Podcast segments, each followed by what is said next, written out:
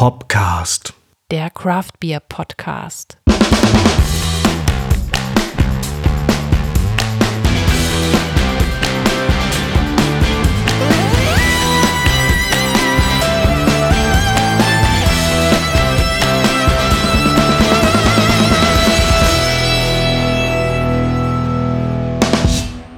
Hallo und herzlich willkommen zur Folge 14 von Hopcast, dem Craft Beer Podcast aus Hamburg.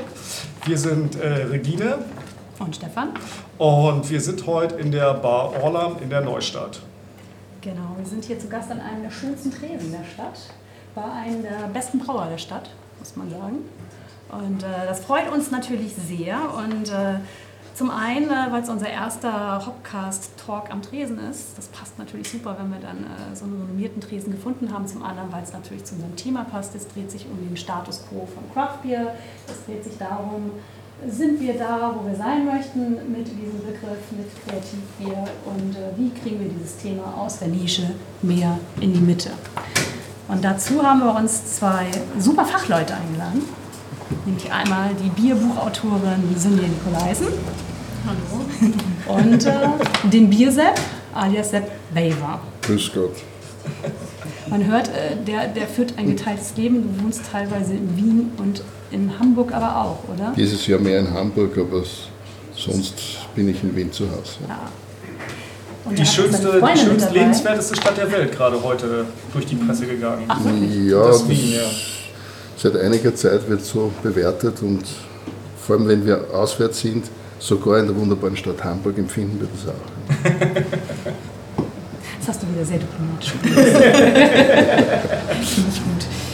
Und er hat auch seine Freundin bei, Birgit, die äh, zusammen mit ihm das Institut für Bierkultur leitet. Ja, genau. Hallo, herzlich willkommen. Ja, unser Thema. Ich würde gerne einsteigen mit einer, mit einer Vorstellung unserer Gäste, weil nicht jeder hat ja vielleicht äh, gleich eine Ahnung, wer ihr denn seid. Ich würde gerne einsteigen mit Sönje, die ein Bierbuch geschrieben hat. Eigentlich bist du Journalistin aus Hamburg, eigentlich aus Husum. Eigentlich aus Husum, genau. Bierliebhaberin von der ersten Stunde hast du mir Ja. mal erzählt. Andere tranken Cocktails, für dich wurde das Bier gleich bereitgestellt.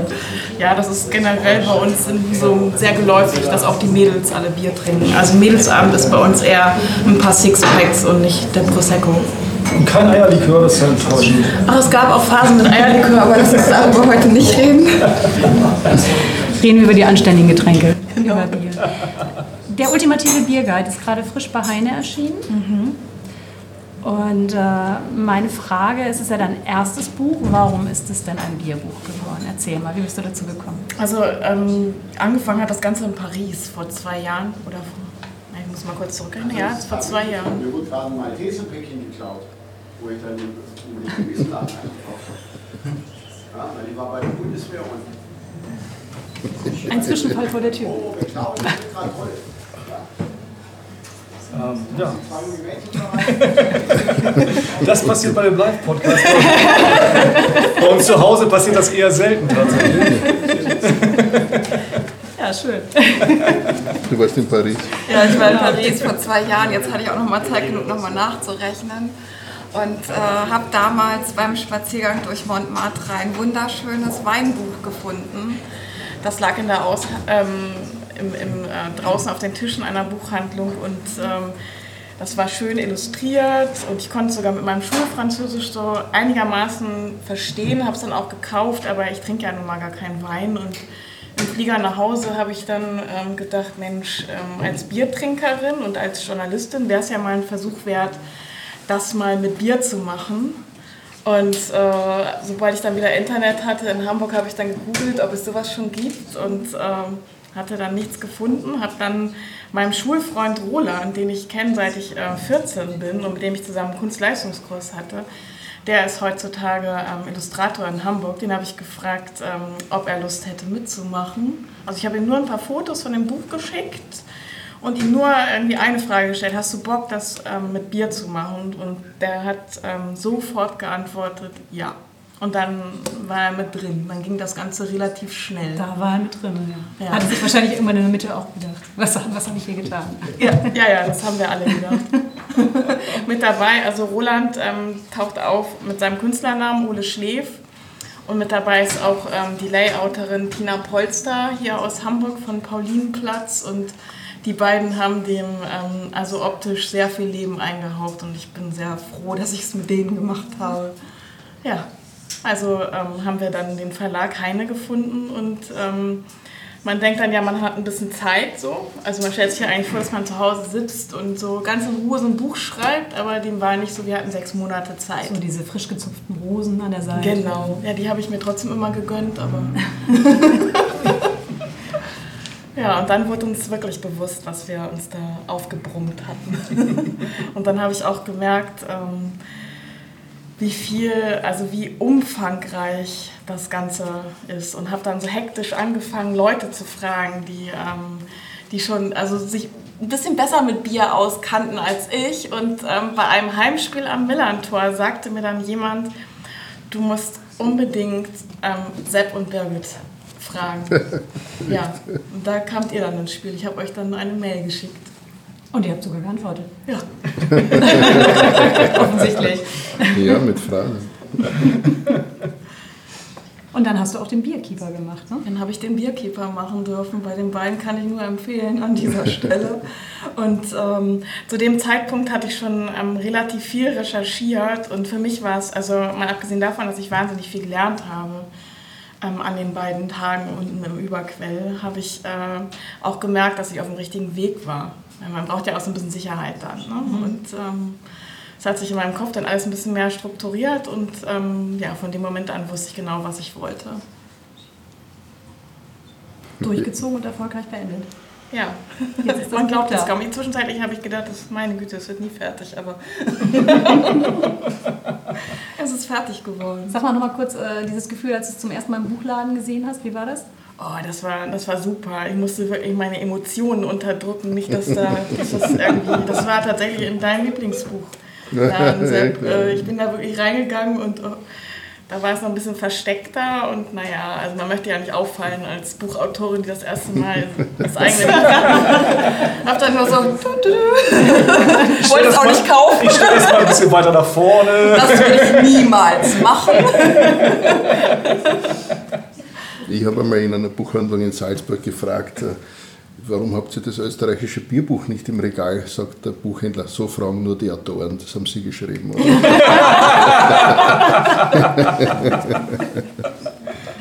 Elegante Überleitung zu deiner Person. Du sagtest ja schon, du hast ein paar mehr geschrieben. Wie viele sind es erzählt? Ich, ich habe es ehrlich gestanden gar nicht gezählt, es sind so fünf, sechs verschiedene, also im Bierbereich, äh, wobei drei sind komplett von mir und zwei, zwei drei sind, sind Co-Produktionen.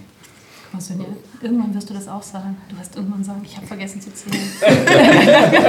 Ich bin, Ich bin ganz ja- kurz davor. Es, es sind ja nicht so viele, es ist einfach Schlamperei, dass ich mich um das nicht gekümmert habe. Ähm, es ist halt, es liegt auch sicher daran, dass äh, ich, ähm, das ist vielleicht einer meiner Vorteile und gleichzeitig mein ganz großer Nachteil, ich interessiere mich für viele verschiedene Dinge. Und äh, so ist halt Buch interessant und dann, dann ist natürlich irgendwelche Webgeschichten sind interessant, dann ist es interessant, eine Bierausbildung zu kreieren und durchzuziehen und das, das ist was, wobei man natürlich bleiben. Äh, Und da gibt es dann viele, viele andere die, die Interessen im Bier und natürlich auch außerhalb des Biers. Ja gut, man kann, es geht, äh, Bier geht immer, aber auch nicht einfach nur. Ne? Also manchmal muss man auch andere Dinge machen, das sehe ich ein. Na, es gibt ja auch äh, äh, etwas, was mit Bier un, unmittelbar zusammenhängt, nämlich Musik. Also ich kenne kaum eine Band oder Musiker, die nicht irgendwie zumindest einen gut gefüllten Eiskasten haben mit Bier. Kannst du das bestätigen? Das kann ich bestätigen. Ja. Wir haben sogar eine Zapfanlage. Also, ähm, Deshalb kriegen die auch die Wohnung in Hamburg, weil man immer denkt, die Musiker, da holst du dir irgendwie die Alkoholiker ins Haus. Also, Also äh, wir- haben einen, einen Kommun- und Proberaum und äh, verbrauchen so viel wie ein ja, gutes mittleres Wirtshaus im Jahr. Chapeau. so, Respekt. Ja, ich glaube, es sind die 60 Hektoliter gehen bei uns äh, im, im Proberaum, aber das ist nicht nur meine Band, also jeden Tag ist, spielt wer andere. Bier ist einfach wichtig. Das sind die zwei Dinge also. Im Bierbereich bist du schon wirklich richtig lange unterwegs. Ne? Und, Ja, äh, gar nicht so lang. Äh, es sind jetzt so ungefähr zehn Jahre. Mhm. Mehr ist es nicht. Äh, die, interessant ist der Werdegang insofern, weil er äh, etwas beschreibt, was ähm, dem Bier immer ungerechtfertigterweise vorgehalten wird, nämlich äh, dass Bier irgendwie was Einfaches, Langweiliges, Schmales wäre im Vergleich zum Wein. Und äh, das, deswegen ist der Werdegang, wie gesagt, interessant, weil ich komme eigentlich aus dem Weinjournalismus mhm. äh, und habe äh, viele große Weingeschichten gemacht für das österreichische Magazin Wein pur. Und äh, da habe ich mich im Verlag gefragt, warum nie äh, etwas über, also dieser Verlag gab mehrere äh, Fress- und heraus und unter anderem auch sein allgemeines namens Genussmagazin. Und ich habe gefragt, warum, warum er schreibt ja nie was über Bier. Das war ungefähr vor 10, 11 Jahren. Und ähm, damals ist es ja eigentlich lustig, also jetzt gibt es einen HH-Podcast und, oder Hopcast und, und, und alle möglichen anderen Publikationen im Bier. Ähm, damals hat bis auf wirtschaftliche Nachrichten niemand irgendwas über Bier geschrieben. Und so kam ich eigentlich in dieses Thema, weil die, die Verlagsleitung hat gesagt, schreib unser Konzept, wir verkaufen das und dann machst du das Magazin. Und ich habe dann dieses wahrscheinlich erste ähm, Publikumsmagazin im deutschsprachigen Raum jüngeren Datums äh, fast zehn Jahre lang gemacht, also genau, sind es eher acht Jahre. Und zwar, und das hat mich wirklich wahnsinnig gefreut, nicht nur für Österreich, sondern auch äh, im Auftrag der bayerischen Brauereien. Mhm. Und wenn die Bayern einen Ösi über ihre heilige Kuh lassen, dann ist das schon was Besonderes und eine Auszeichnung. Und, äh, bis heute sind die privaten Brauereien Bayerns liebe Freunde und Kunden von uns. Mhm. Und äh, so bin ich eigentlich überhaupt in das Thema Bier hineingekommen. Und irgendwann hat sich nach Hamburg verschlagen das ist, das ist dann eigentlich relativ, relativ über schnell die über die Heilige Kuh. Es ist relativ schnell gegangen. Äh, also wir sind schon lange in Hamburg. Äh, und das war auch ein Kuriosum. Äh, ich habe auf eine Website vom, vom Institut für Bierkultur damals einfach relativ ja, unspektakulär hingestellt, dass wir Bierausbildungen machen. Mhm. Und ich glaube, es war am selben Tag oder spätestens am nächsten, kriege ich einen Anruf und äh, da sagt der Anrufer, würde das auch in Hamburg machen? Und ich sage, ja sicher, warum nicht? Ne? Und da sagt er, ja, altes Mädchen. Das war damals gerade gegründet und schon berühmt. Und ich habe also eigentlich geglaubt, da pflanzt mir wer. Also äh, jetzt stelle ich das ins Netz und am nächsten Tag ruft mir das alte Mädchen an und sagt, wir brauchen jemanden, äh, um unsere Leute auszubilden. Das habe ich nicht äh, wirklich sofort geglaubt und habe ihm das dann auch gesagt. Er hat gesagt, nein, nein, er ist echt. und ihm gibt, gibt so, dass erst in dem Moment, wo dann die Gruppe der ersten Schüler, so jetzt einmal, vor uns gesessen sind, das waren damals Axel Ohm, Peter Gröter und, und die ganzen Geschäftsführer von alten Mädchen, die haben das einmal zuerst gemacht, als, mhm. um uns zu testen. also die waren genauso skeptisch wie wir. und erst, erst wie, dann, wie dann das wirklich angefangen hat, war, war, mir klar, dass das kein Fake war. Und das ist uns, Hamburg ist uns geblieben und wir machen äh, seit, seit 2014, Ende 2013 machen wir Ausbildung. Noch einmal für die, äh, die da vielleicht nicht ganz so drin sind wie ich zum Beispiel am Anfang, Bierkeeper, was, was genau ist das? Kurz zusammenfassen. Bierkeeper ist eine äh, Ausbildungsreihe.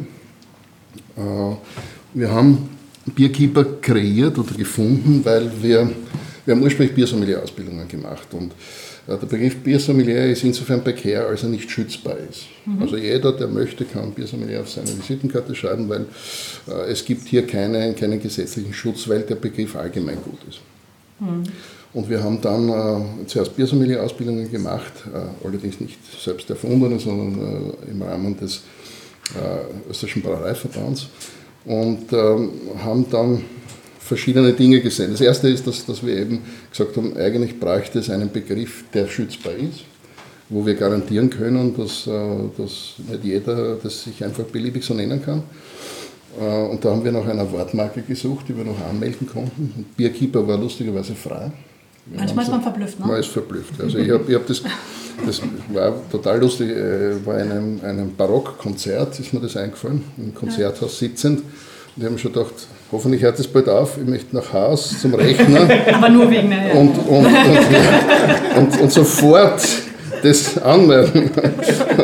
Und witzigerweise äh, war das möglich. Also ich habe dann die Wortmarke noch in der Nacht angemeldet äh, und ähm, ist, ist jetzt in der Zwischenzeit europaweit angemeldet. Ähm, also eine registrierte Wortmarke. Das war das eine, das war uns einfach wichtig, dass nicht jeder äh, sich das klauen kann. Mhm. Vor allem für die, für die, die es machen. Und das Zweite war, dass wir im Zuge der Biersommelier-Ausbildung gesehen haben, dass das immer mehr in eine technische Richtung geht. Was Technik ist total wichtig, ja, vor allem mhm. Schanktechnik, Zapftechnik.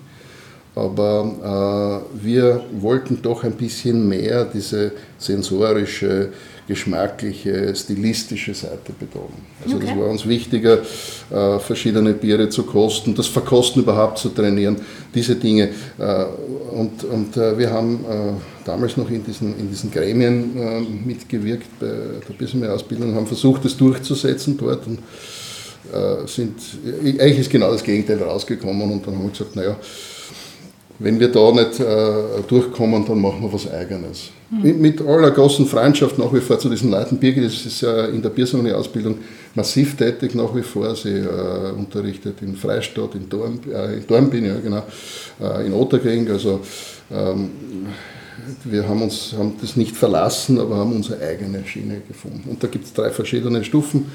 Das eine ist Green Level, das ist das, womit man beginnt. Das ist das, was du gemacht hast. Das bin ich, ja. Du bist klar. Du hast den grünen. Noch grün. noch ist die grüne. Noch grün, ja. das sind zwei, genau, das sind zwei intensive Tage, dann gibt es Gold Level, das ist eine Woche. Mhm. Und äh, seit, seit äh, vorigen Jahr auch Master Level. ich dachte Platin. Nein, nein, das, ist, das ist Master ist, hat uns da eigentlich gut gefallen in dem Zusammenhang. Mhm. Und da haben wir lauter Leute angesprochen, die schon im Berufsleben sehr, sehr aktiv sind zum Thema Bier, die schon eine Ausbildung haben, entweder Braumeister oder mhm. Biersommelier oder Bierkeeper etc. Äh, und haben wirklich eine super Truppe gefunden und sind dann von Station zu Station mit denen gegangen. Mhm. Also wir waren in, in in der Hallertau, äh, bei Bad Haas, was über Hopfen. Also es ging uns darum, wirklich tiefer zu gehen. Ja. Auch tiefer als äh, jetzt zum Beispiel Diplom-Sommelier. Okay. Weil da waren einige, die das abgeschlossen haben, die, die sollten ja was bekommen, was mehr äh, Information bietet als. Äh, Ganz ketzerische Zwischenfrage, die ich nicht persönlich meine, aber wofür braucht man das? Das macht man im, im, im Laufe des, des, des, wenn man, wenn man äh, im Berufsleben im Bier mhm. ist. Also wenn ich. Äh, also mehr so richtig an die Gastro, Hotellerie oder was ist eure Zielgruppe also, da? Die, beispielsweise hat es der Geschäftsführer vom Alten Mädchen gemacht. Mhm. Äh, oder auch äh, Axel Ohm, der, der eben Überquell-Eigner ist, äh, mhm. Äh, der, hat, der hat das mitgemacht, einfach um die äh, dann, dann aus, aus, aus Wien die, die Anna Horngacher, die ist äh, Verkaufsleiterin Bier bei Kollering und Lebt, dem wichtigsten Dealer, was äh, Business äh, to Business im Bier anbetrifft. Mhm. Also Gastronomie-Verkaufsleiterin könnte man auch sagen. Okay. Äh, ein, äh, jemand, der gerade eine Brauerei gegründet hat, jemand, der eine schon besitzt. und und dann Birgit Sohn, der in der Zwischenzeit Braumeister ist. Und, also, da kann man nicht raus aus der Schiene, ne? Nee. Will man auch gar nicht. Wobei ich sagen muss, dass die, die, die Lehrinhalte waren gut, aber ich glaube fast, dass, dass die Dynamik innerhalb dieser, dieser, dieser Gruppe noch mhm. viel besser war, weil die Leute in der Zwischenzeit miteinander so viele Dinge machen. Das ist ganz toll ist. Wir sind sehr glücklich mit dem. Mhm. Okay. Spannend. Wie viele Leute machen das im Jahr?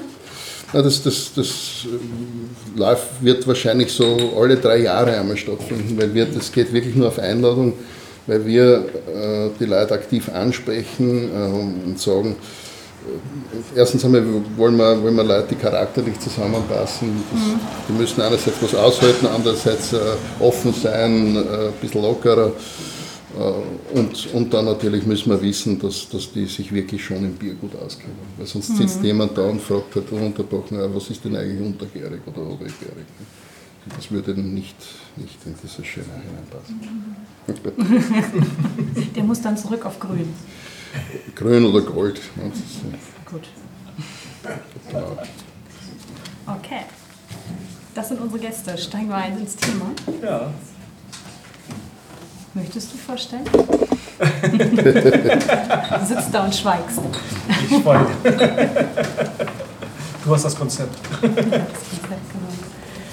Unser Thema, genau. Unser Thema äh, Craft Beer raus aus der Nische.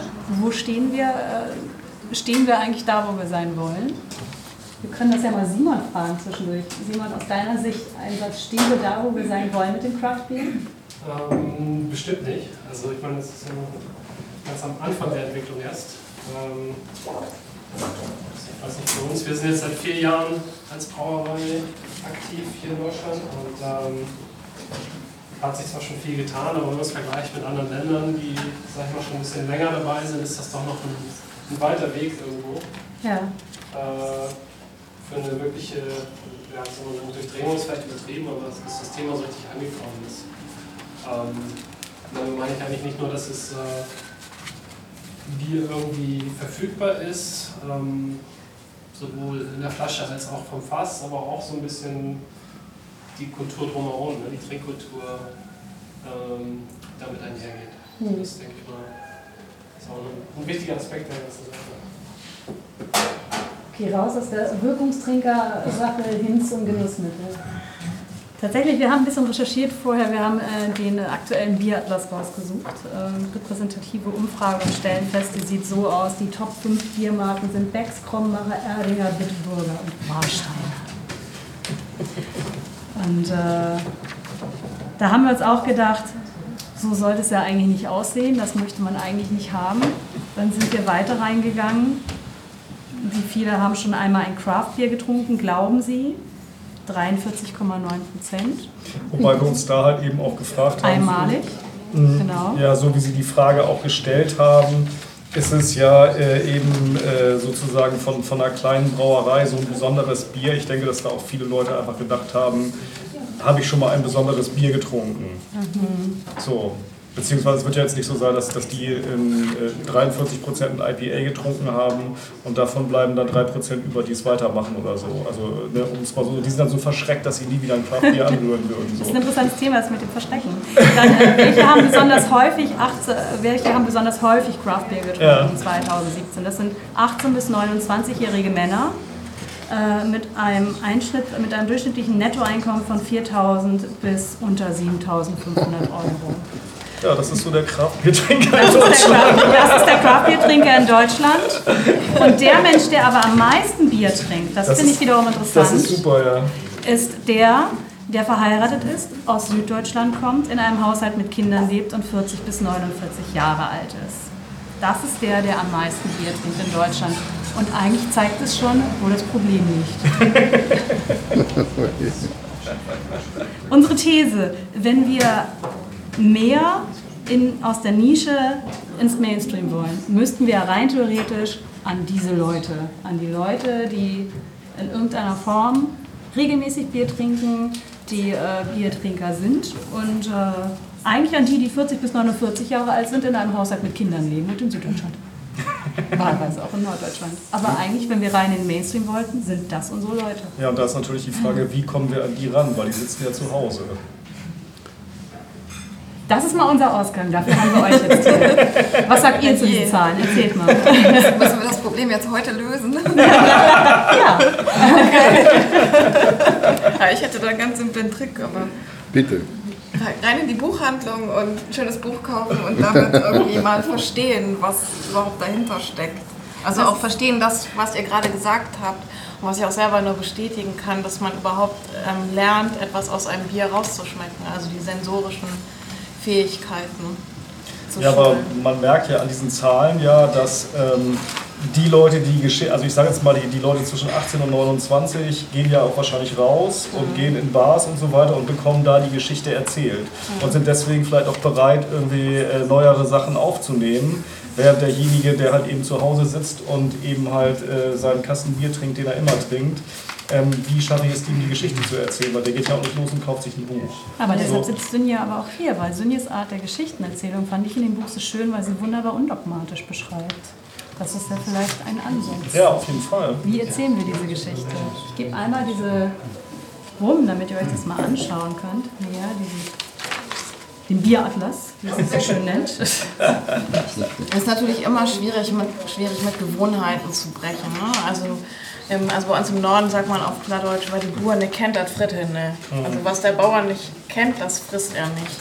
Und das sehe ich halt so bei, ich komme jetzt wirklich so aus einem Tausend-Seelendorf. Ähm, Craft Beer, das ähm, haben die meisten noch nicht gehört. Und ähm, wenn, dann, wenn sie das dann mal probieren, dann verziehen sie auch wirklich die Schnute, weil es einfach nicht das ist, was sie, ähm, was sie gewohnt sind. Was wir so als Durstlöscher Bier ähm, kennen. Und Ja. da, ja, das ist dann halt so der Punkt, wo ich mir sage, dass ich da anfangen möchte, ähm, denen zu erklären, was, ähm, was man da alles rausschmecken kann. Was Also, ich auch nicht per se negativ fand in deinem Buch, du hast es ja wunderschön aufgeführt, auch was am erfolgreichsten ist am Gebinde. Ganz vorne die 0,5 Liter Flasche, die unterschätzen Süddeutschland nicht, genau. Und auch die PET-Flasche. Ja. Da ist wahrscheinlich kein Craft Beer drin. Da ist vielleicht überhaupt kein Bier drin. Aber das mag sein. Unter Umständen, ja. Ich glaube, dass, dass, dass diese Idee leider nicht funktionieren wird.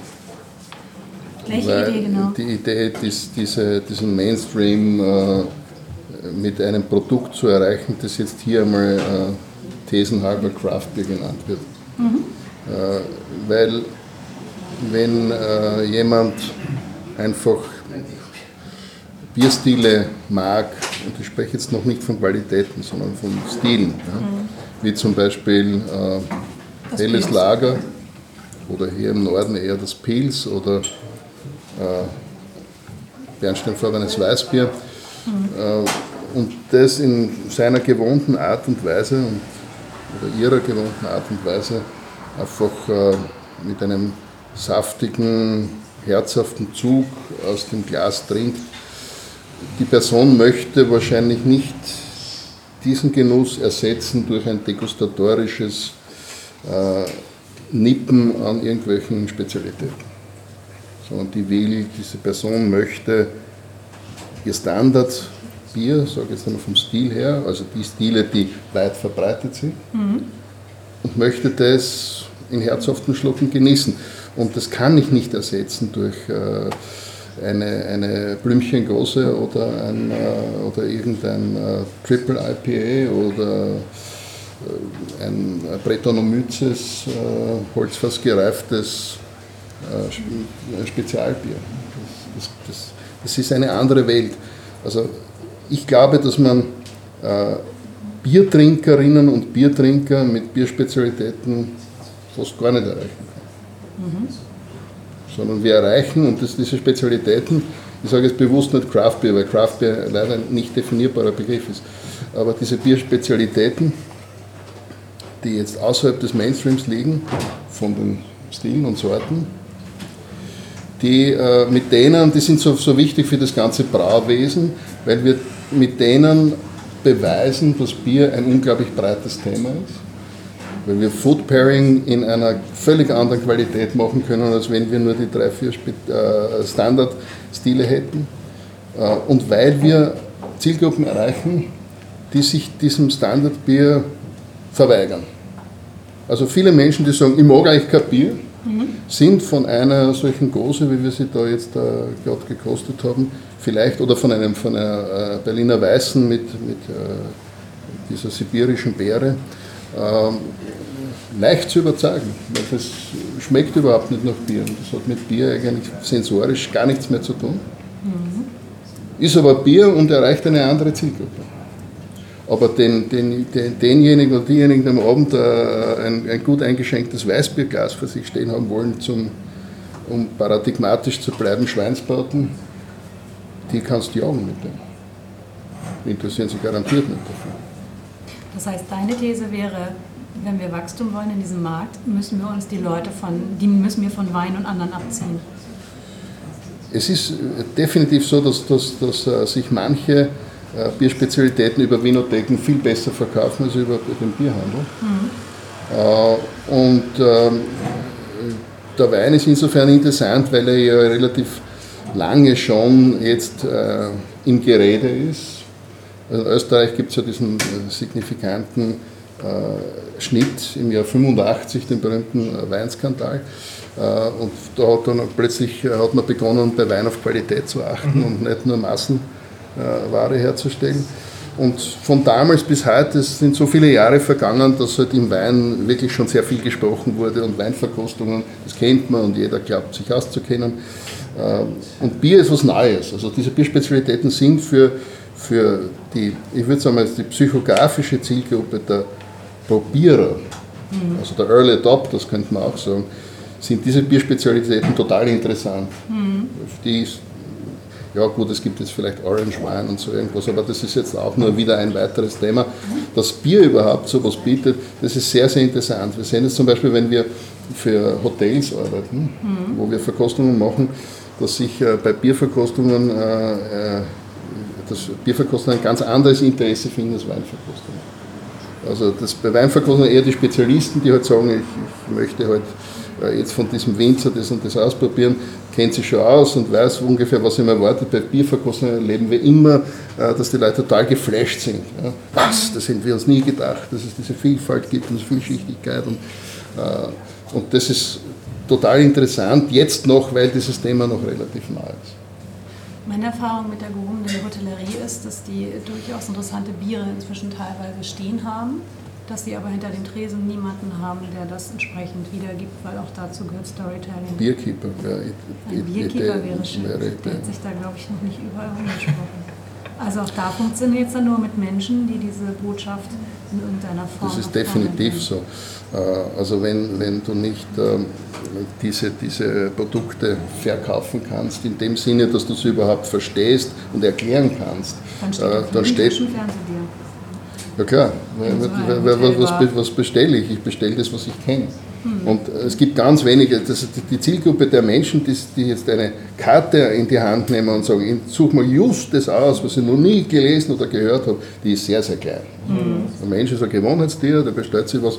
Abgesehen davon, wenn ich am Abend irgendwo hinkomme und eh schon müde bin, dann will ich jetzt nicht nur Experimente machen. Mhm. Es sei denn, es kommt jemand und sagt, ich habe da was Spezielles, erklärt es so, dass ich mir auf, anhand was ist denn wichtig? Wichtig ist, äh, dass derjenige der, oder diejenige, das verkauft, äh, eine Vorahnung geben kann, wie, wie schmeckt es ungefähr. Ja. Das heißt, wichtig ist einmal, mich hineinzuversetzen in den Gast und zu sagen, was möchte die Dame, was möchte der Herr. Äh, das kann ich durch zwei, drei Fragen vielleicht verifizieren. Wenn jemand sich mit Bier nicht auskennt, dann frage ich halt von mir aus, was trinkst du für einen Wein gern? Und dann habe ich, habe ich Analogien. Also wenn jemand sagt, ich mag gern schweren Rotwein, könnte ich mit einem Imperial Stout vielleicht punkten. Sonja, dein Buch hat sich aber eigentlich nicht an. Ist das deine Zielgruppe gewesen? Sozusagen? Nee, das ist nicht meine Zielgruppe. Also ich habe mich eigentlich an ähm, ganz normale Biertrinker gewendet. Ich habe immer so die ähm, Leute in meinem Umfeld, bei mir zu Hause, in meinem Freundeskreis ähm, im Kopf gehabt, ähm, die alle gerne Bier trinken, aber nicht groß schauen, was es für ein Bier ja. ist. Also das ist so der Klassiker. Sie gehen in den Supermarkt und trinken immer ähm, oder kaufen immer ihr ähm, das, das, dieses grüne Bier oder das mit dem Plop und nie was anderes oder das, was gerade im Angebot ist. Und ich ähm, wollte einfach mal ähm, zeigen, dass, äh, dass man vielleicht auch nochmal anders Bier trinken kann, dass man also ganz ehrlich, ich trinke auch noch mal so ein Fernsehbier. Wenn ich im Stadion stehe, da gibt es ja sowieso nichts anderes. Oder wenn ich ähm, irgendwo bin, wo es ähm, nur Industriebier gibt, dann trinke ich das auch und es, es schmeckt mir auch halbwegs, weil es meinen Durst löscht. Aber wenn ich ähm, gezielt irgendwo hingehe oder wenn ich in den Supermarkt gehe und mir ein Bier aussuchen darf, dann schaue ich halt, ähm, worauf habe ich heute Lust. Also im Winter ist es dann vielleicht eher ein dunkleres Bier und im Sommer ist es dann vielleicht auch mal was, was Fruchtiges oder eine Gose.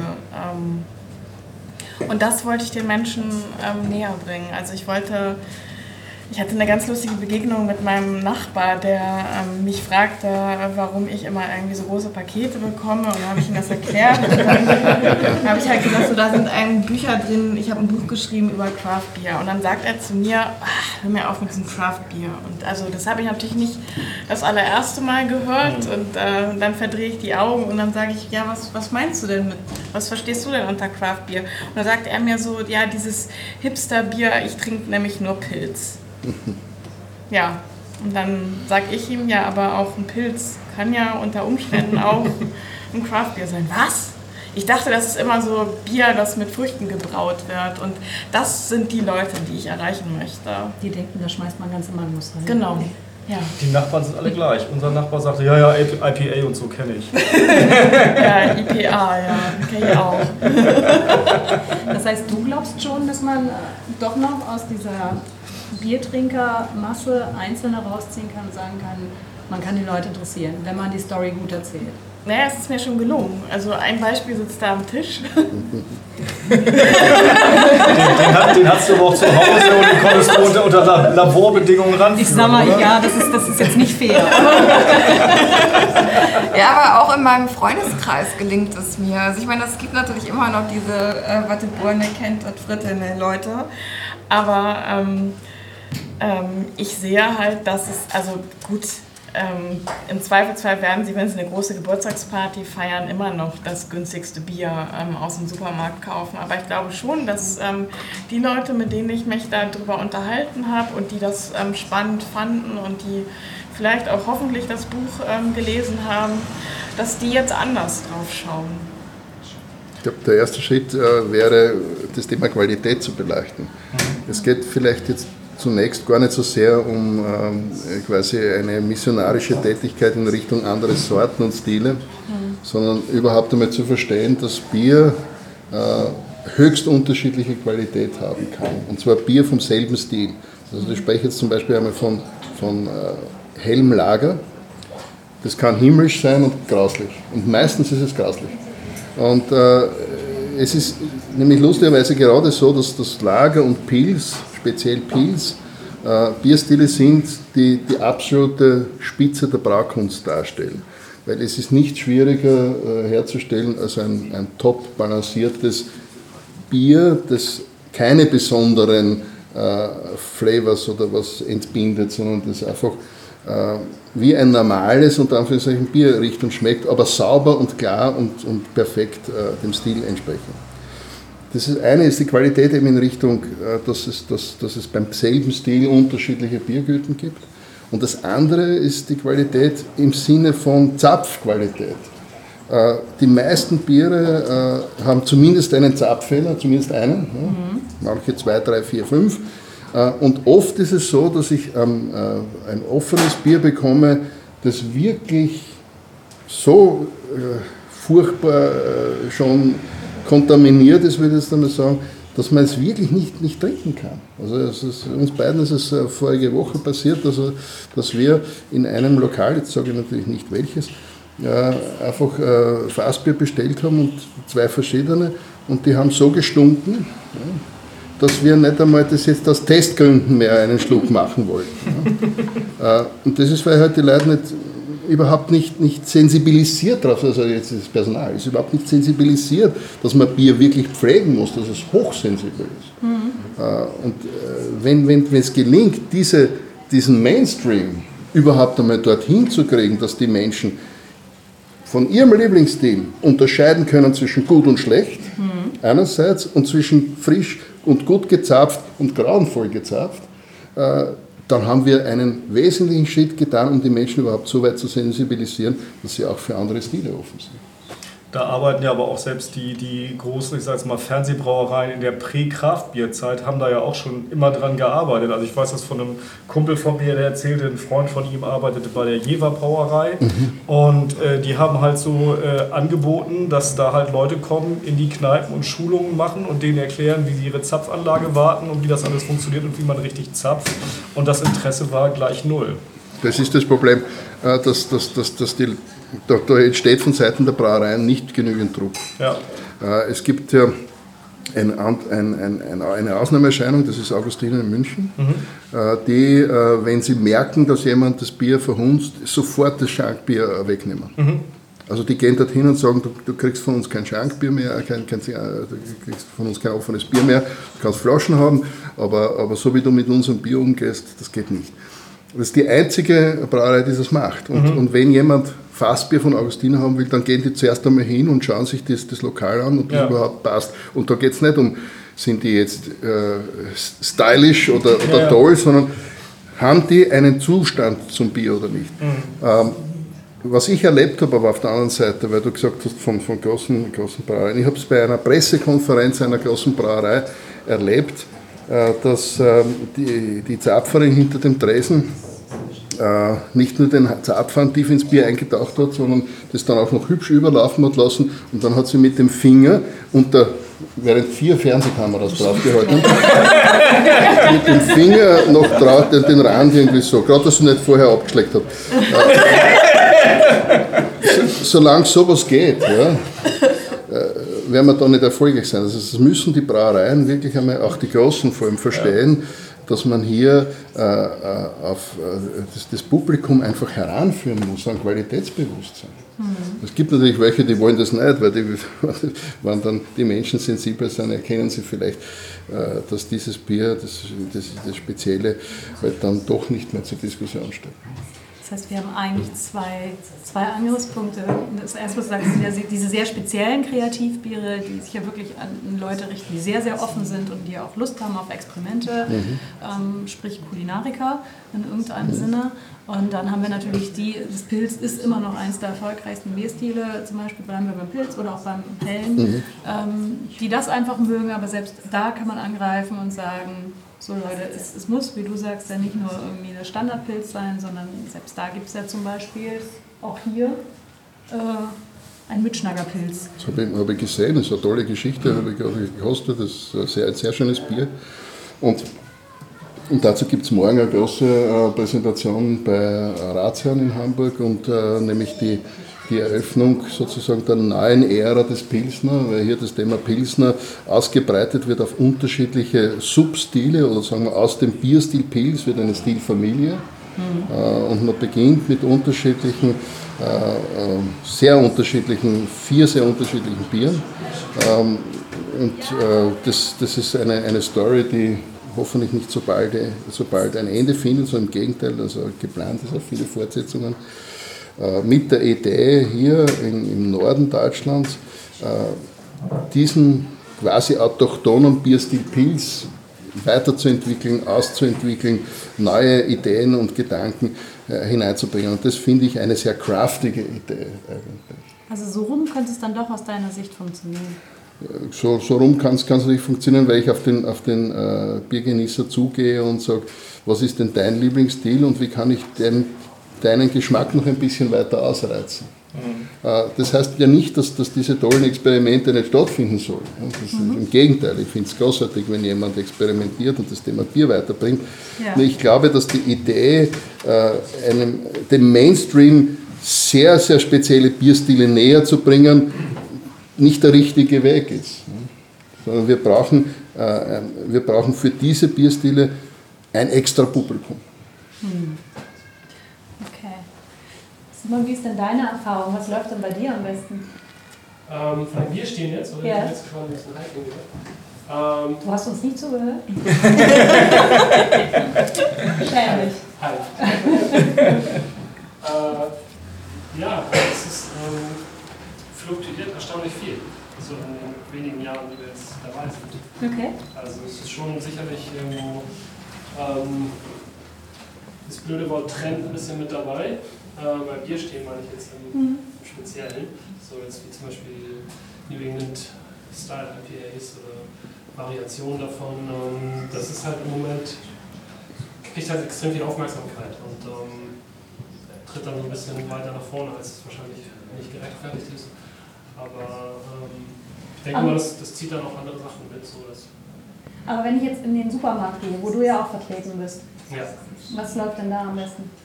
Ähm, haben wir auch, also gar nicht, wir machen das nicht direkt, muss ich dazu sagen. Das läuft über einen Händler noch, das wäre auch ein bisschen schwierig, da jetzt die Supermärkte einzeln anzufangen. Mhm. Aber eigentlich wollen wir es ganz bewusst eher so haben, dass da unsere Standardsorten zu kriegen sind. Ähm, aus dem Grund, dass es halt auch irgendwo schwierig sonst ist für die ganzen speziellen Craft-Läden ähm, gegenzuhalten. Und äh, so nach Möglichkeit versuchen wir eigentlich dann unsere ja, äh, Pilsner, Schwarzbier, IPA, Pale Ale sind so unsere verschiedenen Supermarktbiere und Mhm. alles, was so ein bisschen ausgefallener ist, sollte eigentlich nicht da stehen, weil es dann so ein bisschen ähm, eigentlich das zarte Pflänzchen kaputt macht, was so gerade wächst mit, ähm, mit, mit Spezialien und wo dann auch die entsprechende Beratung da ist und die Leute dann irgendwo mit viel Leidenschaft die Produkte erklären und äh, verkaufen. Das Bier braucht eine Story, ne? Wenn du es Ja, das irgendwo so also, ja, rumstehen vor allem hast, jemand, der sie jemand das erzählt. Nicht erzählt. so sehr die Story eigentlich als jemand, der sie erzählt. Und der Ja. Supermarkt sind auch, also kenne ich auch welche, die sind unheimlich viel Leidenschaft, aber ein Wahnsinnssortiment. Und das ist auch nicht schlecht, ne? aber also generell ist halt äh, wichtig, dass man im Wald so ein bisschen im Auge ist. Aber ich finde, das ist genau die richtige Strategie. Nicht? Also dort neben dem, man sagt halt gern Fernsehbier, ja, äh, dann ein Bier von euch äh, stehen zu haben, was derselbe Bierstil, aber ein, ein völlig andere Bierqualität. Ja. Und dass jemand, der sagt, na, ich, möchte mir einfach ein gutes äh, Lager oder ein gutes Pilz kaufen und nicht einfach irgendeins, das mich dann eh enttäuscht. Hm. Sondern, äh, also, man darf nicht vergessen, es geht ja hier nicht um, um, um äh, unfassbare Beträge, sondern natürlich kostet vielleicht ein, ein, ein, ein hochqualitatives Pilz doppelt so viel wie, wie äh, ein schlechtes. Aber warum soll ich um Gottes Willen ein schlechtes Bier jetzt in mich hineinschütten? Das sagst du. Aber wie kriegt man den normalen Einkäufer? Wir erinnern uns an diesen 49-jährigen Familienvater, der sagt, ich gönne mir heute mal ein schönes Bier. Ja? Und für den ist ja auch ein schönes Bier, wenn er sich da, keine Ahnung, ein Kristallweizen holt, ein schönes Bier. Das kann ein Ähm, ganz wunderbare Kristall Ja, sicher. Aber ich gehe mal davon aus, dass er sich wahrscheinlich vor dieses Regal stellt und wahrscheinlich nicht äh, sich das teuerste raussucht oder äh, er, su- er nimmt das wahrscheinlich, was er kennt.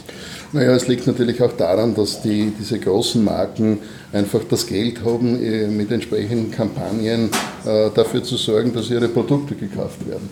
Äh, das ist halt eine Tatsache, dass wenn ich Millionen in die Werbung buttern kann, äh, dann wird mein Produkt gekauft und das, das, das, das daneben steht von jemand, der kein Geld für die Werbung übrig hat, weil er klein ist, äh, ist halt äh, dann eher stiefmütterlich äh, behandelt.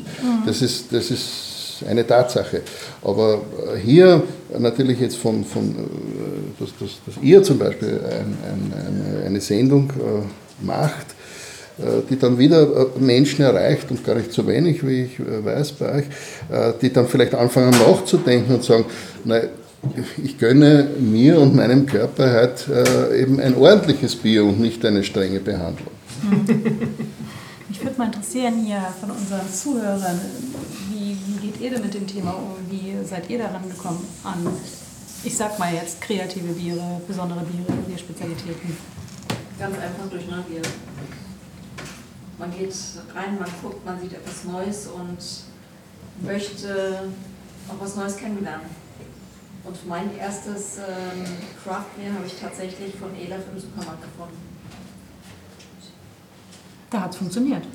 Ja, das ist das. Äh, Wenn, ja, Neugier Stand das ist, da irgendwie ist, besonders präsent oder hat es einen dieser Aufsteller? Nein, Okay.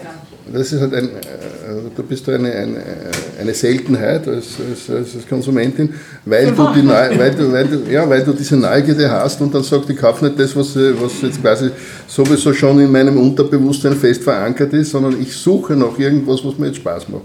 Äh, Und das, das ist das, wo ich sage, psychologisch werden wir dann nicht äh, diesen Hebel bei, bei, bei der großen, breiten Masse so schnell haben.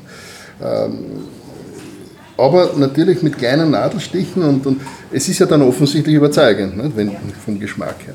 Und, und äh, wenn das, das Sensorium eben nicht, noch nicht komplett abgestorben ist, dann, dann wird jemand schon äh, sagen, na, eigentlich schmeckt mir das Bier doch viel besser und die paar Cent, die das mehr kostet, die ist mir das wert. Gottes Willen. Es Ich ist, finde es eigentlich auch sehr spannend, weil Bier entwickelt sich ja. Also auch der Geschmack entwickelt sich. Ich habe über anderthalb Jahre gebraucht, um an Sauerbier dran zu kommen. Als Beispiel. Ich konnte mir das vorher gar nicht vorstellen. Ich gedacht, Kann ich gut verstehen.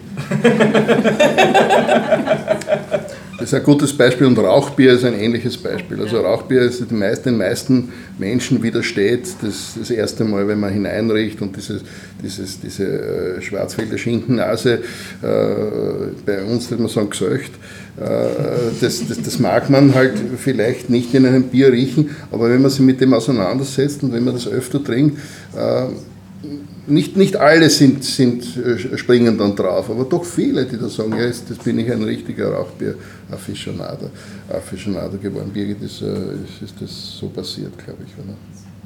Wir arbeiten da noch dran. Ich auch. Dann sind wir auch Vegetarier, das ist dann irgendwie noch schwer.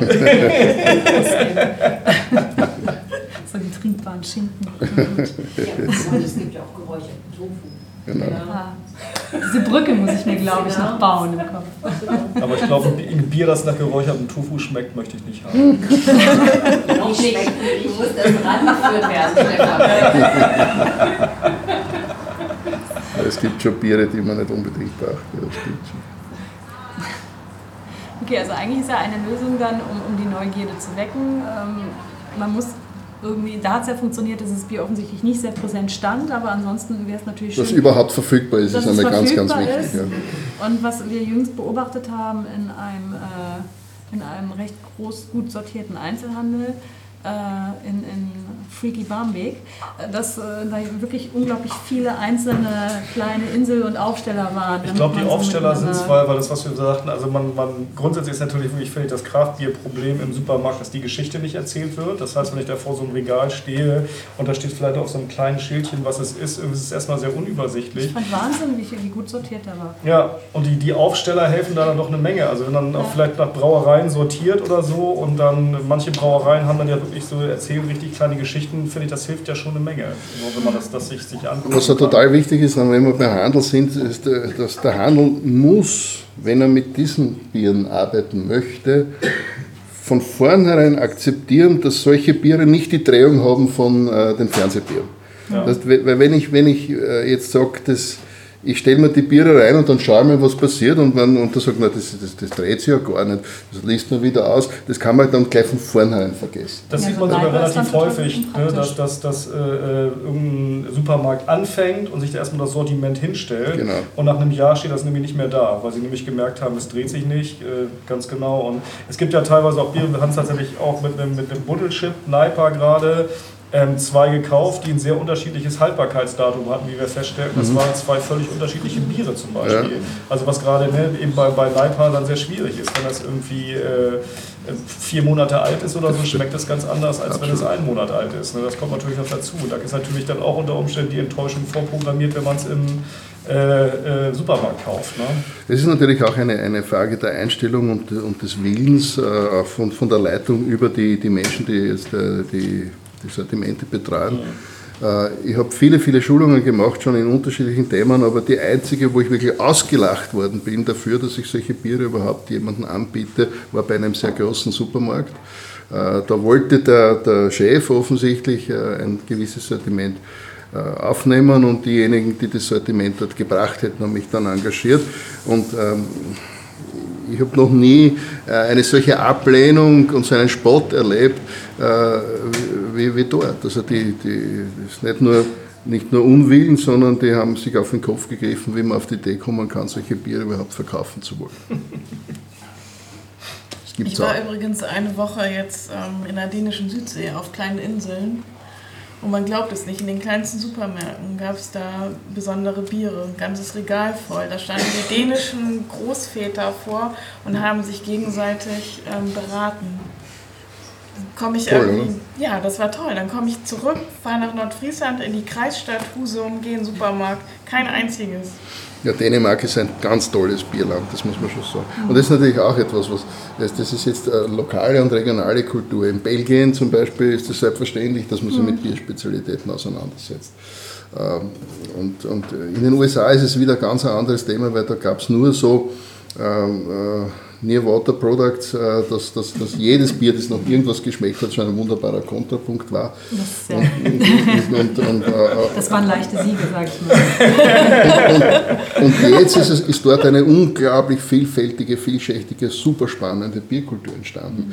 Und das ist vielleicht auch äh, auf der einen Seite das Positive, auf der anderen Seite das Problem in Deutschland, dass wir äh, grundsätzlich viele gute äh, Standardbiere haben, zum Beispiel in so, so, so Bereichen wie Franken. Da gibt es ja diese enorme äh, Brauereivielfalt. Und das, das ist dort zwar bei vielen Brauereien gar keine Bierspezialitätenvielfalt, sondern gibt es halt Fränkisch hell, Fränkisch dunkel, vielleicht ein Pils. ein Kellerbier und ein Bock. Aber die sind dann charaktervoll, spannend, angenehm, interessant nicht alle gleich gut, aber, aber es sind einfach wirklich lebendige, lebendige Biere und eine lebendige Bierkultur. Und wenn ich natürlich schon so etwas habe äh, und die Menschen an das gewöhnt, dann ist es vielleicht gar nicht so leicht, jetzt herzukommen und zu sagen, ich brauche eine bierige Revolution, weil das brauchen die Leute nicht. Die, die, haben, die haben nicht das Gefühl, dass sie diese, diese, diese äh, Welle brauchen, um, um jetzt erlöst zu werden. Das macht es halt noch schwieriger. Das macht es schwieriger. Weil wir uns eigentlich so ein bisschen ausruhen auf dem, wir sind ja das Bierland. Wir haben unser Wobei, Angebot und äh, das kennt man auch im Ausland. Äh, das, ne, das, ist noch ein eigenes Thema für sich, aber viele, die nicht so drin sind, ne, die... Ja äh, es ist, es ist so, dass, dass, dass das aber, aber, aber jetzt quasi nur das, bei der Selbstbespiegelung ist das so. Mhm. nach außen hin äh, ist es überhaupt nicht mehr, mehr so.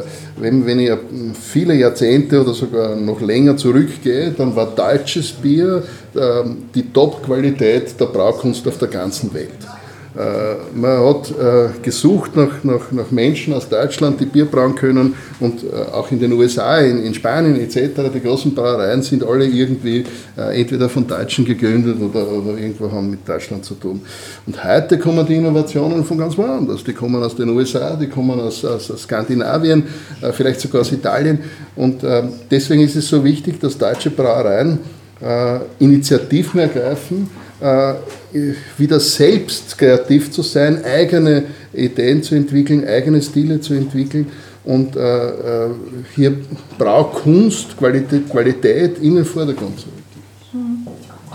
Auch von, wie du schon sagtest, bekannten Stilen und dann ne, als zweites Gebiet vielleicht. Einfach wieder was, was, was, was Eigenes zu machen und nicht irgendwas zu imitieren. Mhm. Äh, natürlich ist es schön, wenn ich äh, auch hier in Deutschland eine IPA oder eine Imperial Stout braue, und da gibt es ganz wunderbare Beispiele. Mhm. Aber es ist, wäre eigentlich einmal dringend an der Zeit, und Gott sei Dank gibt es ja diese Initiativen, hier eigene Entwicklungen wieder zu machen. Zu sagen, wir machen Bierstile hier in Deutschland, die dann die anderen wieder äh, nachbrauen. Das ist ja, das, das, es, es hat einen riesen Aufstand gegeben wie beim European Beer Star eine brasilianische Brauerei das beste Düsseldorfer Alt gebraut hat. Ne? hat mich dann. Ja, kann, kein Wunder. Ne? Und, und es ist ja überhaupt so, Berliner Weiße hat es ja eine Zeit lang wirklich nur mehr ein Produkt gegeben, das war ja ein Massenprodukt, aber in den USA, in Brasilien, äh, sonst wo hat es wunderbare Berliner Weiße gegeben. Jetzt, Gott sei Dank, gibt es auch hier äh, spannende, äh, das, das, ist übrigens äh, auch ein Boom in der Stil. Ne? Das, das, das jetzt, äh, auch weil du gesagt hast, Sauerbier ne? zum Beispiel. Äh, das ist ja, dass überhaupt Säure als was Positives empfunden wird, ist, ist fantastisch. Ja, das, das, äh, wir sind ja sowieso vom Zucker zugekleistert. Ne? Also der, das ist ja die, die schlimmste Droge in Wahrheit, ist der Zucker. Ne? Und, und äh, dass, dass, dass man Säure als, als etwas Angenehmes, Positives empfindet, äh, das ist toll, dass der, das Bier da äh, auch einen wesentlichen Beitrag leistet. Was ich zum Beispiel vermisse auf dem deutschen Biermarkt ist Kretze. Schweigen. ist das nicht eine Krankheit? Was, was, was, was ist das? Ähm, Simon, müsstest mir jetzt helfen? Ein alter deutsch-polnischer Bierstil in Anführungsstrichen? Geht, glaube ich, auch aus äh, Richtung Grautbiere, ne? Wahrscheinlich. Ich habe jetzt, hab jetzt bei Greza an, an die äh, Südtiroler Version des äh, des ähm, äh, halbreifen Weines gedacht, ne? Lagrein-Kretzer. Ja. es gibt, es gibt ein, und das, das ist ein sehr, sehr guter Punkt, weil es gibt eine Fülle von vergessenen, äh, vergrabenen, auch ursprünglich deutschen Bierstilen. Also den, den kannte ich noch nicht, finde ich großartig, wenn wir gleich mal uns, uns ein bisschen unser Wissen auffrischen. Äh, aber ich brauche nur das Beispiel Gose erzählen. Auch das war ja fast weg. Da gab es eine einzige Brauerei, glaube ich, die, die äh, noch Gose gebraut hat. Äh, und also ein, ein zutiefst Deutscher kommt vom, von Goslar, die Gose, ne? also der Begriff. Also solche Dinge, äh, dass, dass, dass das hier auch entwickelt, weiterentwickelt wird. Wer hat Gosen weiterentwickelt? Die Amerikaner und so weiter. Ne? Und das gehört, das, das, das, dessen muss sich Deutschland besinnen, dass man nicht nur auf die, auf die Masse äh, gehen kann. Es ist natürlich ein Weg, äh, mit Bier Geld zu verdienen, ist äh, die Kosten hinunterzudrücken, bis es quietscht und möglichst viel zu machen. Also da gibt es ja auch äh, ein Beispiel einer bayerischen Brauerei, die vor wenigen Jahren noch weiß ich, 50, 60.000 Hektoliter gemacht hat und jetzt ein paar Millionen. Ähm, äh, aus ihrer Sicht wirtschaftlich sicher ein unglaublicher Erfolg, aber fürs Bier ein Desaster. Also Bier ist auch lange Zeit als Massenprodukt gedacht und gelebt worden. Und das ist auch wahnsinnig noch in den Köpfen der Menschen. Bier ist irgendwas Normales, Billiges, Massenmäßiges, über das rede ich nicht. Deswegen haben auch diese Spezialitäten wenig Chancen, weil, weil sie als Bier empfunden werden. Und Bier, das ist ja irgendwie nichts Besonderes. Und das ist auch ein wichtiger Punkt, dass wir im Kopf einmal das auseinanderbekommen, dass wir sagen, ja, es gibt Biere, die etwas Besonderes sind ohne aber den Eindruck erwecken zu wollen, dass wir den Menschen, die diesen, diesen klassischen Biergenuss äh, lieben, ja, sich hinzusetzen und sagen, jetzt, komm, jetzt bin ich im Biergarten und da habe ich mein Moss und jetzt zahle ich mir an. Äh, das ist großartig und wir brauchen das. Das ist ein wesentlicher Bestandteil der Bierkultur. In dem Moment, wo du Menschen belehrst, werden sie zumachen. Genau. Äh, also, und, und wenn jemand sagt, nein, ich will das Ganze zeichnen, dann soll er sein, sein, seinen Stil weiter trinken. Halt bitte darauf achten, dass er nicht ein Klumpert in, in Moskau hat, sondern was Gescheites. Ja, ich glaube, der Punkt ist, äh, äh, was du sagst mit dem genau deutschen besonderen Bierstil und regional. Ich glaube, diese, diese ähm, Regional- und Bio-Nummer kann was sein, die so ein bisschen zieht, weil man da halt eben auch merkt, dass äh, wir haben es in, in, in Kiel gesehen, da gibt es ja eben halt eine die, die erste Biobrauerei da. Der Betreiber war relativ überrascht, äh, wie leicht er das Zeug in die Bioläden gekriegt hat, wie teuer er das verkaufen konnte und ähm, dass, dass Leute das äh, eben halt mochten. Also wie gesagt, die, seine Biere sind auch gut, irgendwie das ist ja auch alles, alles komplett gerechtfertigt. Ich war insgesamt Aber, überhaupt überrascht, dass Menschen so viel Geld überhaupt für Bier ausgeben. ja, und ähm, das ist natürlich dann ganz spannend. Und ich glaube, das ist auch ein Punkt, wo halt eben Leute sind, die eben halt auch gucken, okay, ich äh, beim Essen schaue ich eben halt auch, was ich esse. Ich esse halt nicht den, ne, ich gucke, dass ich irgendwie vernünftiges Fleisch kaufe, vernünftiges Gemüse und so weiter. Und äh, in dem, im Zuge dessen sozusagen auch schauen, okay, was trinke ich denn eigentlich? Oder dann vielleicht sogar mal gucken, okay, in meinem Biomarkt, was steht denn da eigentlich im Bierregal so rum? Aber da muss man wirklich erst, erst erlebt haben, wie groß der Unterschied mhm. zwischen irgendeinem wirklich nicht guten Massenprodukt und einem exzellenten Standardbier ist. Ja. Vom selben Stil. Ja. Äh, weil dann, dann bin ich auch bereit, diese, diesen gar nicht so wesentlichen Preisunterschied zu bezahlen. Ja. Äh, aber so wie du sagst, also man geht auch nicht äh, in, in den Laden und, und, und sagt, beim Fleisch jetzt zum Beispiel, also, egal wie das ausschaut, das ist schon ein bisschen grün und lila, aber es kostet halt die Hälfte. Ne? Ja. Das macht kein Mensch. Ja. Ne? Aber beim Bier, naja, das kann in der Sonne gestanden sein und längst hinüber, ist, der Kasten ist billig, her damit. Ja, das ist einmal diese Regionalnummer. Und da mhm. muss man natürlich sagen, in Städten läuft es dann noch ein bisschen besser als äh, zum Beispiel in ländlichen Gebieten. Das ja. ist ja nochmal die große Herausforderung, da nochmal reinzukommen. Wahrscheinlich. Ne? Die Husumerin. Das ja, Buch, ich, das äh, Buch. Ja, von Buchhandlung zu Buchhandlung getingelt in Husum. Ähm, das Buch gibt es da noch nicht, aber ich habe jetzt. Ähm, du hast es ähm, nicht in deiner Heimatstadt untergekriegt. Nein. Also ich habe jetzt. Äh, ähm, auf Kommission, viele Visitenkarten. Auf aufgelegt.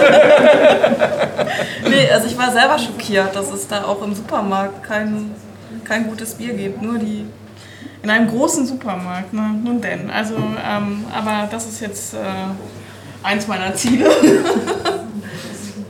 Das kann ich sicherlich auch über den Heimatbonus, ähm, kann ich das Buch da unterbringen. Aber also ich will auch niemanden missionieren mit dem Buch. Ne? Das, was, ich, was ihr halt gerade sagte, dass, ähm, dass man halt lernen muss, zwischen einem guten und einem schlechten Bier zu unterscheiden. Das, ähm, da hoffe ich, dass ich mit dem Buch so das ein oder andere Mittel mitgeben kann, dass man halt ähm, lernt, was, ähm, also was kann man aus einem Bier alles herausschmecken und wie kann man das in Worte fassen. Also ganz häufig sagt man ja so, das schmeckt nach, das schmeckt nach und ähm, da habe ich so eine wunderbare Aroma, äh, Aromentabelle mit ähm, vielen verschiedenen ähm, Begriffen und Zeichnungen dazu und ich hoffe, dass, ähm, dass das dann hilft, einen, also dass man mehr in einem Bier ähm, oder aus einem Bier rausschmecken kann.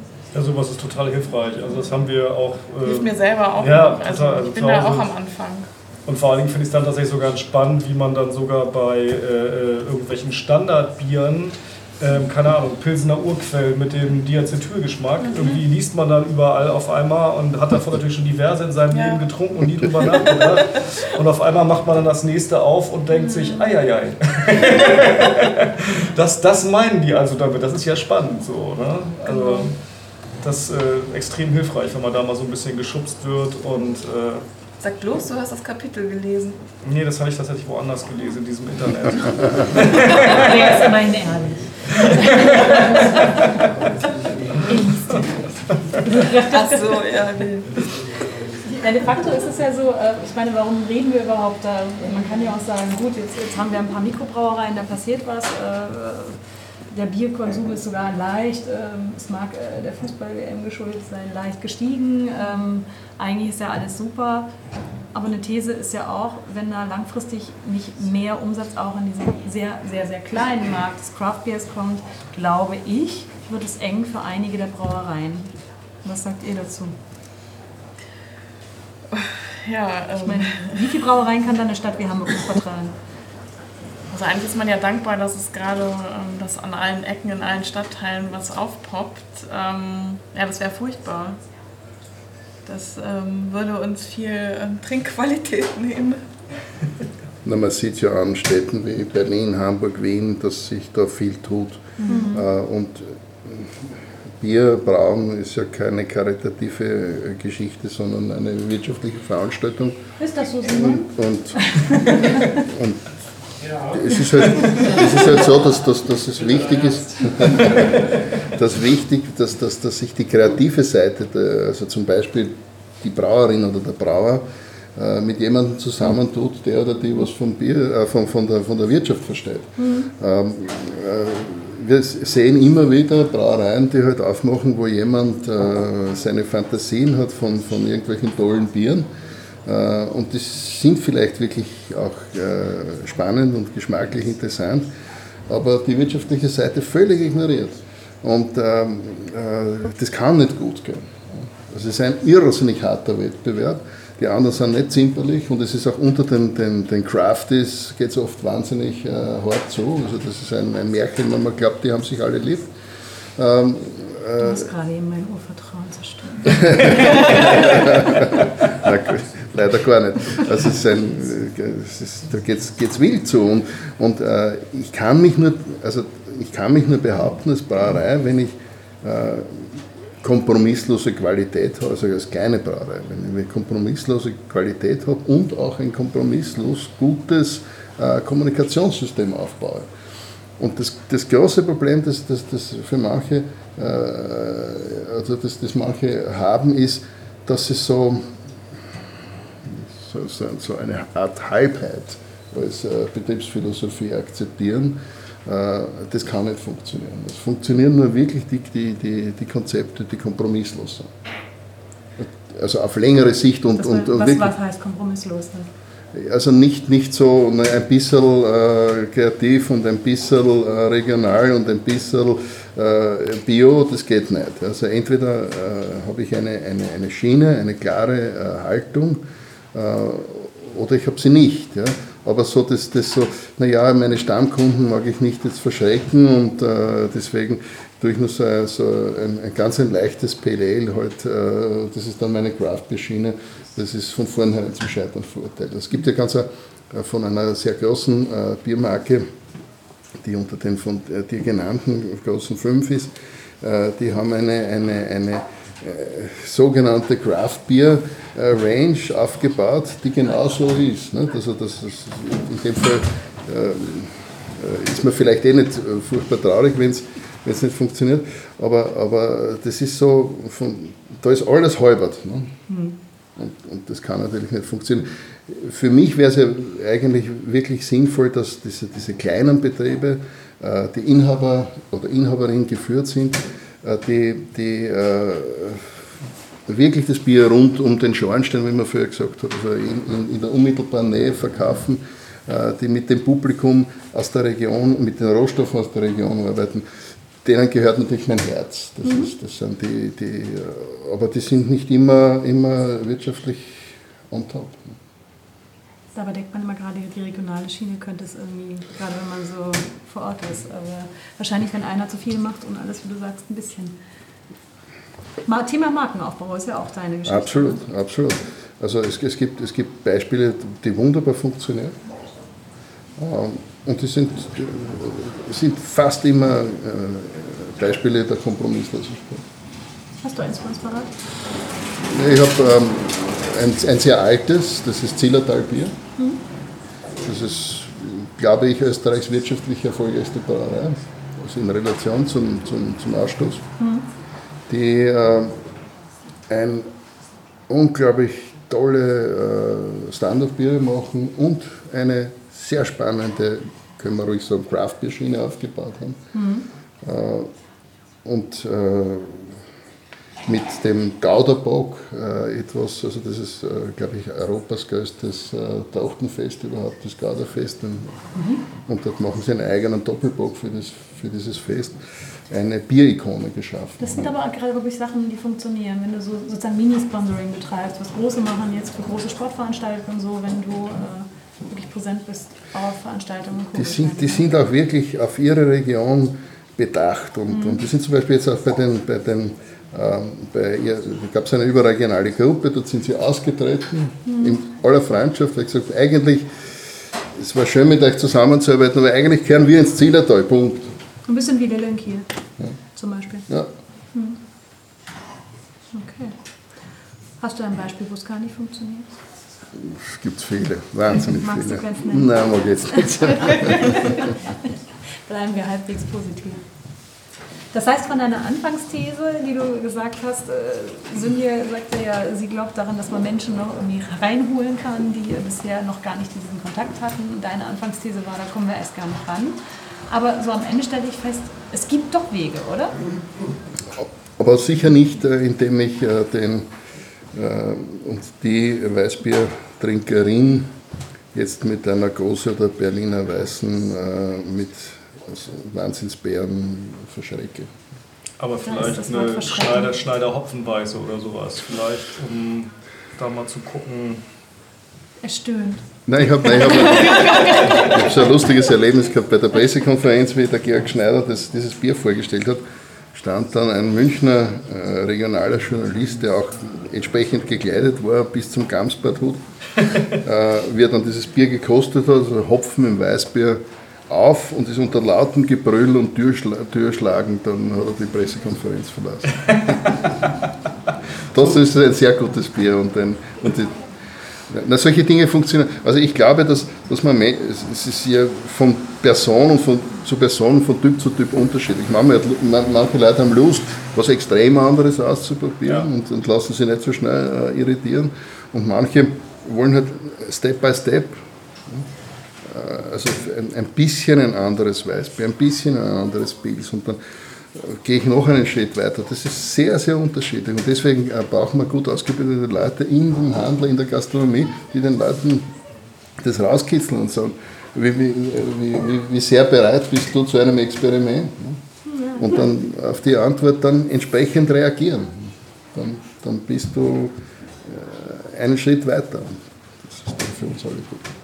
Der erste und der nächste wäre das, was Simon sagte, die Änderung der gesamten Trinkkultur eigentlich weg von dem simplen äh, Wirkungstrinken hin zu was Speziellen, weil die fahren ja noch ein ganz besonderes Konzept hier. Die haben ja nun auch Geneva hier und machen äh, Geneva Beer Pairing. Das ist ja noch, äh, das jetzt Leuten zu verklickern, ist ja nochmal eine Stufe drauf. Ich finde es toll, wenn es solche Spezialitäten gibt. dort. Das ist halt wirklich ein Nischen, äh, eine Nischengeschichte. Ja. Und äh, schön wäre es, wenn das einen, einen Mainstream erreicht, aber das fürchte ich wird nicht der Fall sein.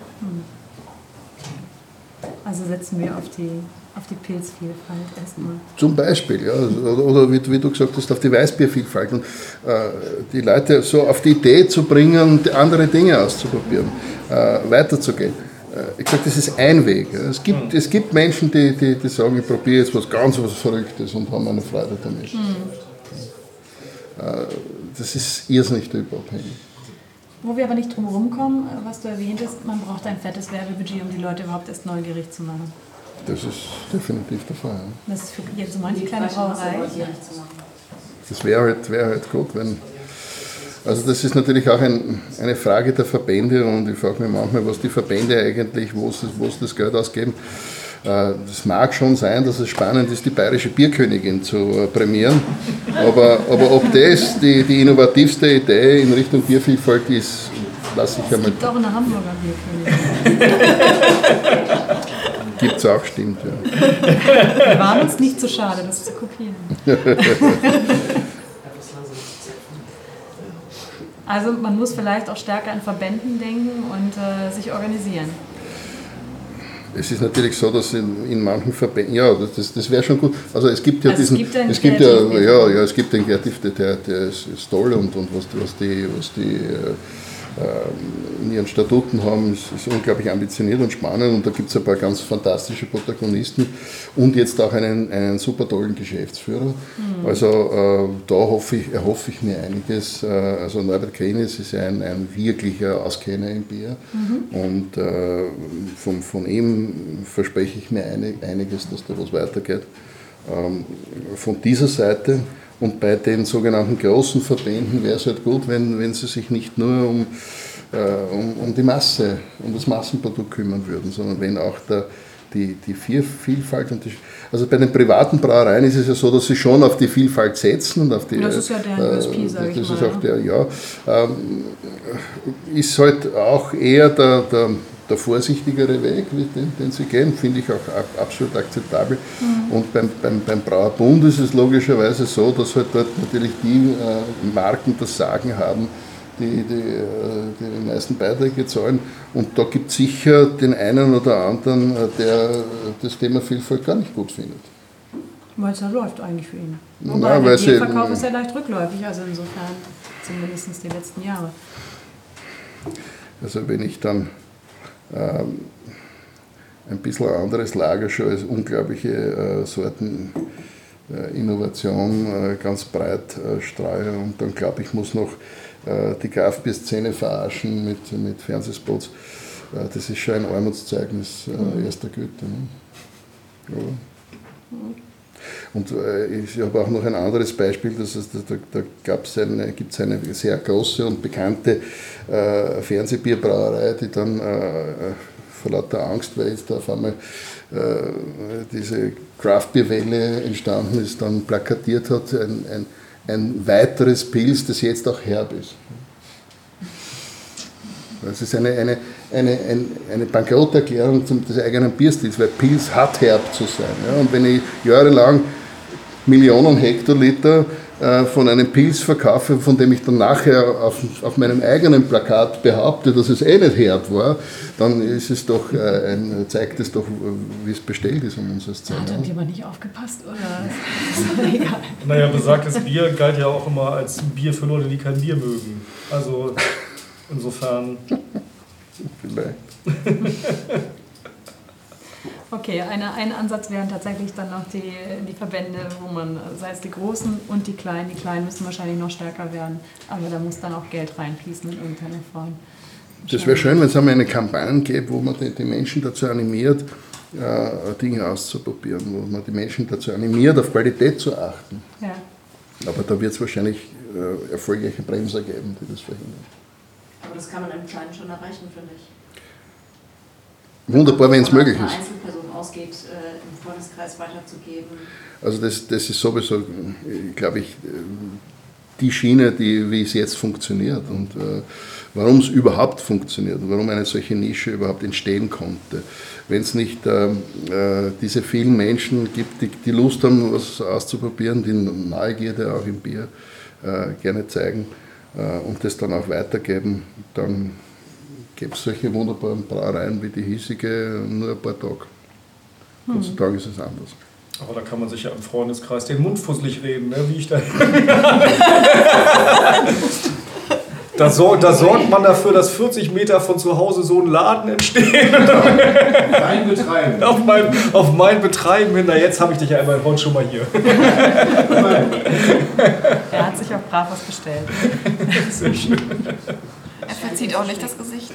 Nee, ähm, Wir haben ihn neulich schon mal dran gewöhnt. Es ist, es ist ein langer Weg. Es ist tatsächlich, stellen wir fest, das ist ein langer Weg noch.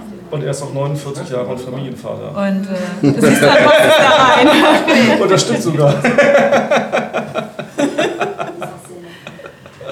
Also wir fassen es so, es ist ein langer Weg wahrscheinlich noch, das ist aber vom Trend können wir nicht mehr sprechen, das ist eine Geschichte, die läuft. Also ich glaube nicht, Er dass das etwas ist, was... Du was machst mir immer Angst, wenn du tief. Nein, es, also diese, diese Biervielfalt ist gekommen, um zu bleiben. Äh, Das ist, deswegen sag, unterstütze ich natürlich deine Aussage, dass es kein Trend ist. Ja. Äh, Weil dann wären wir schon am absteigenden Ast. Ähm, Wie damit umgegangen wird und wie diejenigen damit umgehen, die das Geld haben, wird auch äh, mitentscheidend sein für die Zukunft der Nische. Und äh, wichtig wird sein, dass die, dass die vielen eher kleineren äh, Player am Markt äh, wissen, wogegen sie wirklich äh, agieren müssen und wofür sie agieren müssen. Das wäre auch nicht schlecht. Das wäre auch nicht schlecht. Gibt es noch Fragen aus dem, aus dem Publikum hier? Fragen, die ihr zum Thema Bier immer schon mal stellen wolltet? Also ich würde da nochmal sagen, was heißt eine Frage? Also ist, ist das nicht teilweise auch ein rechtliches Problem? Also die meisten Leute hier werden wahrscheinlich auch nicht müde, wenn man in irgendeiner Kaschemme oder in irgendeinem Restaurant landet und sagt, man möchte gerne ein Bier trinken. Dann kommt halt eins von den Fernsehbieren und wenn man dann nochmal nach einem Bier fragt, kommt meistens gar nichts und dann bestellt man frustriert sein Mineralwasser. Aber bei den meisten Wirten ist, glaube ich, das Problem, sie haben kein Bewusstsein dafür, aber teilweise dürfen sie halt auch einfach kein anderes Bier. Das ist eine Frage der Bierverträge, meinst du? Ne? Naja, das ist, das ist eines der größten Probleme überhaupt. Ähm, das, äh, also wir haben ein, ein äh, Beispiel, einer der Teil- Teilnehmer vom äh, Bierkeeper Master Level ist Brauer in einer in, in, in Liebstadt, das kann man ja sagen. Und Daniel Tombansen, und der äh, hat, kann sein Bier verkaufen, weil er auch eine Gastronomie hat. Und angeblich ist Liebstadt äh, die, äh, auf die Einwohner bezogen die Stadt mit der meisten Gastronomien. Weiß ich nicht, aber jedenfalls gibt es halt viel Beiseln dort. Und er hat es dann geschafft, nach längerer Zeit wenigstens einem Freund ein zusätzlich, äh, einen zusätzlichen Hahn hat er freigemacht für ein Tonbanzenbier. Und dann kam eine dieser großen Fernsehbrauer und hat einmal zwölf Fässer Bier in, die, in diese Gastronomie hineingestellt und gesagt, das bekommst du, wenn du es sofort auslistest. Also die haben sofort, das ist, das ist innerhalb von Stunden gekillt worden. Äh, die wollen das natürlich äh, verhindern. Und, und äh, wenn ich, wenn ich ein, ein Produkt habe, das objektiv schlecht schmeckt, dann will ich nicht, dass das Publikum andere Produkte kennenlernt, oder? Also das ist ja bei kleinen Getränkehändlern unter Umständen auch so, dass da gesagt wird, äh, ich stelle dir eine Palette von meinem Bier hin, wenn du das andere Bier rausräumst, das nehmen wir mit und kippen das weg. So ist es. Also das und das, also das ist halt die Frage. Also dieses, diese rechtliche Problematik ist halt ein Problem, was uns tagtäglich begegnet, wenn man. Bier trinken möchte. Absolut. Also man, da muss man halt, also wenn man wirklich schon so weit ist, dass ich sage, ich möchte ein, ein wirklich gutes Bier haben, dann muss ich halt vorher mich erkundigen, wo bekomme ich es. Und nicht einfach irgendwo reinfallen und dann hoffen, dass äh, dort sowas, weil da wäre ich wahrscheinlich in äh, 98% der Fälle enttäuscht. Rollkino. Bitte? Wie.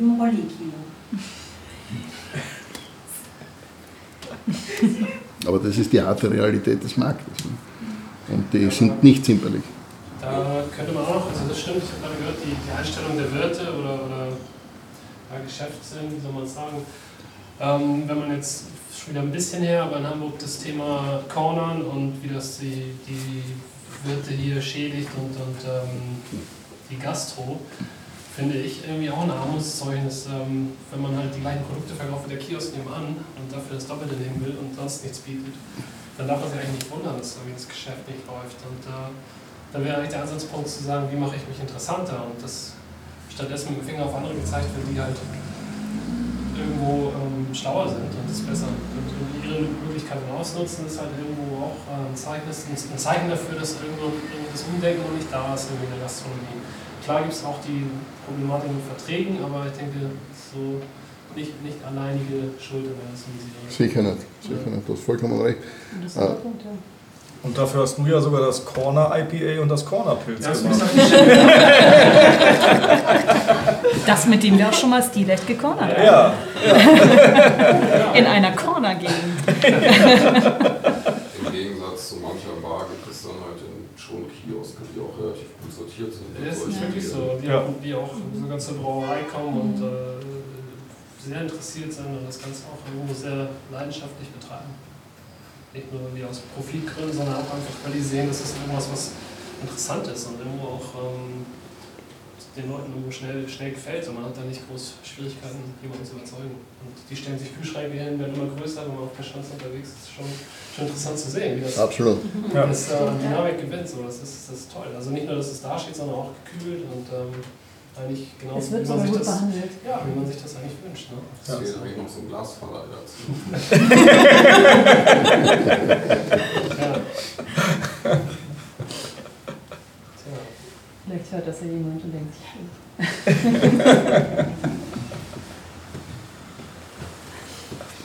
Ja, das ist ein interessanter Punkt. Ja. Die Geschichte mit äh, sich interessant machen und äh, Alleinstellungsmerkmale schaffen in der Gastro.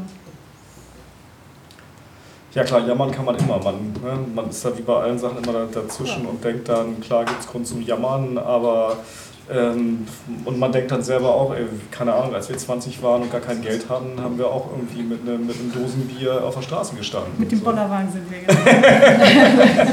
So und äh, so. Man hat so seine Zeit im Leben, wo man Dinge tut, so, ne? Große Worte. Ja. Gibt es noch mehr Anregungen?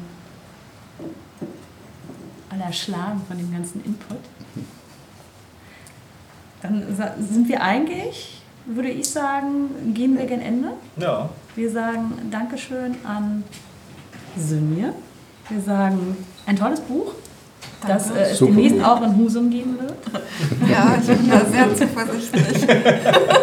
Wenn ihr es seht, gebt euch die Mühe, das mal durchzublättern. Es ist tatsächlich schön gemacht, es ist wirklich undogmatisch, es ist lustig gemacht und äh, man entdeckt da viel. Also es macht Spaß, das ist super Arbeit, auch ans Team. Das Danke. habt ihr echt toll umgesetzt. Ja. Und ich, ich habe es gerade eben nicht gesagt, aber Birgit und Sepp haben auch jede Menge gegengelesen und sehr viel Input gegeben. Also, ähm, Das ist dein Buch, Julia. okay, rausschneiden. Das ist jetzt leider drin, aber das das ist ihr Buch, genau. Du hast ja deine eigenen, genau. Ja, genau. Vielen Dank Sehr gerne. für die tollen Anregungen und natürlich an unseren Gastgeber. Und äh, wir beenden das Ganze langsam und hoffen, dass wir alle hier noch ein Bierchen zusammen trinken. Das heißt, du kriegst gleich noch Arbeit hoffentlich. Wir dürfen bis 10. Sehr schön, wir dürfen noch bis 10. Da haben wir noch ein bisschen. Selbst inoffiziell. Genau. Äh, wir sagen, besucht auf unserer, auf unserer Website www.hopcast.de mit 2h. hopcast.de. Da findet ihr später auch mehr Infos zu dieser Sendung, äh, Fotos, die unsere Freundin Carola liebenswerterweise gemacht hat. Äh, folgt uns gerne auf Facebook, auf Instagram, auf den Socials. Und wenn euch dieser Podcast gefallen hat, teilt ihn gerne. Ähm, abonniert ihn und bitte auch gerne bewerten, denn das hilft uns ein bisschen hochzukommen im Ranking und dann hören mehr Leute diese Sendung und das ist für uns alle gut, denn wir wollen ja mehr Biervielfalt. Empfehlt es weiter. Und wenn ihr es richtig gut findet, dann äh, guckt auch mal auf unsere Website, da gibt es diesen Newsletter, der kommt einmal im Monat und der spammt auch niemanden zu. Es gibt da immer nette kleine Extras, Infos, äh, News aus der Bierszene und äh, einfach mal reinschnuppern. Und wenn man ihn abonniert, kann man sogar Sachen gewinnen. Zum Beispiel auch das Buch Das- von Synje. Ja, genau. Jawohl. Zufall. Hast du noch was zu sagen, Stefan? Ich denke nicht. In diesem Sinne sage ich Tschüss. Und Arbeit.